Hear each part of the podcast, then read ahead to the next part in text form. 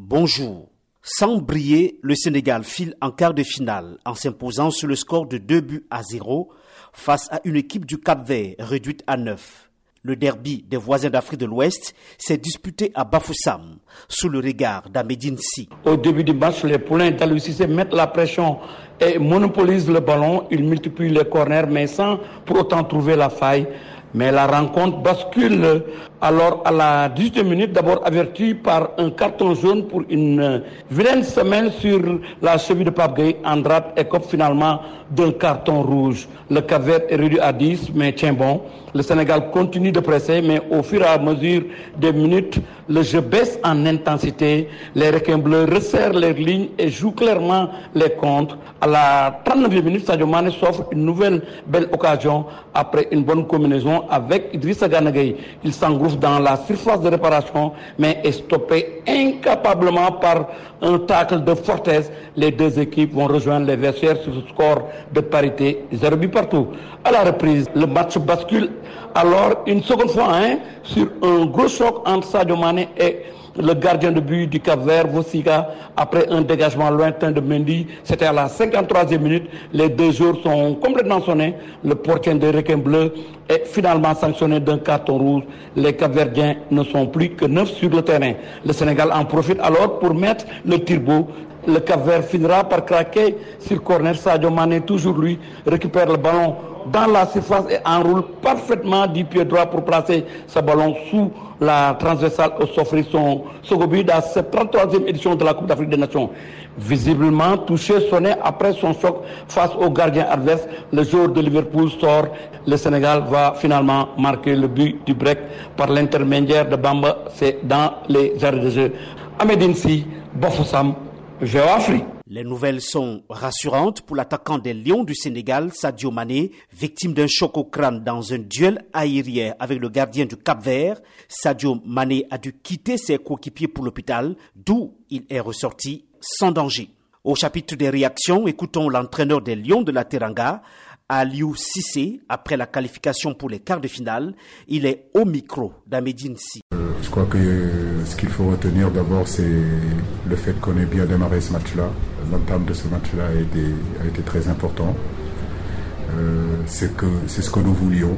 On a pu euh, travailler pendant 4-5 jours, récupérer l'ensemble de notre, de notre effectif.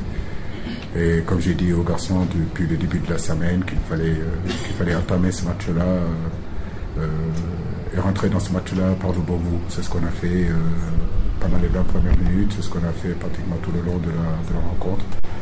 C'est-à-dire pousser cette équipe cavérienne à, à, la faute et, et c'est ce qu'on a réussi à faire à 10 ils ont un système défensif, ça a été encore beaucoup plus difficile parce qu'ils ont reculé encore davantage.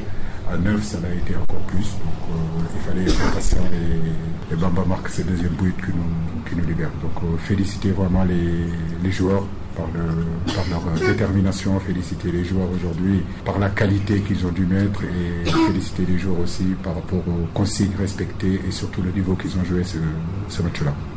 À Yaoundé, le Maroc a décroché de haute lutte sa place pour les quarts de finale en battant le Malawi 2 buts à 1.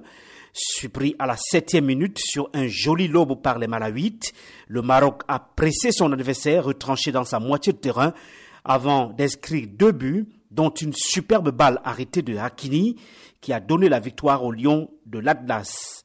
Deux derniers matchs des huitièmes de finale sont au programme ce mercredi. Le duel des titans entre la Côte d'Ivoire et l'Égypte sera suivi du match Mali-Guinée équatoriale. Avant ces deux rencontres, la Confédération africaine de football va tenir une importante réunion avec le comité local d'organisation de la Cannes à Yaoundé. À l'ordre du jour, la bousculade mortelle de lundi dernier lors du match Cameroun-Comore à l'un des points d'accès au stade de Lembe.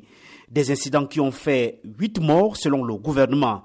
La CAF a décidé de délocaliser tous les matchs qui étaient prévus au stade de Lembe et demande en plus des comptes aux autorités camerounaises au sujet de cet incident. Patrice Motsepe, le président de la CAF, en conférence de presse hier. Je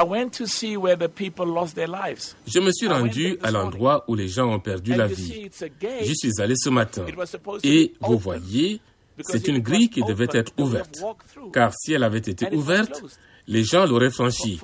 et elle était fermée pour d'inexplicables raisons. Elle était fermée. Si cette grille était ouverte comme elle devait l'être, nous n'aurions pas le problème actuel, ces pertes de vie. Et donc, bien sûr, cela fait partie de ce que nous voulons savoir. Qui a fermé cette grille? Qui en était responsable? Le journal de la Cannes prend fin. À Médine Si, Emmanuel Juntap, veio a África.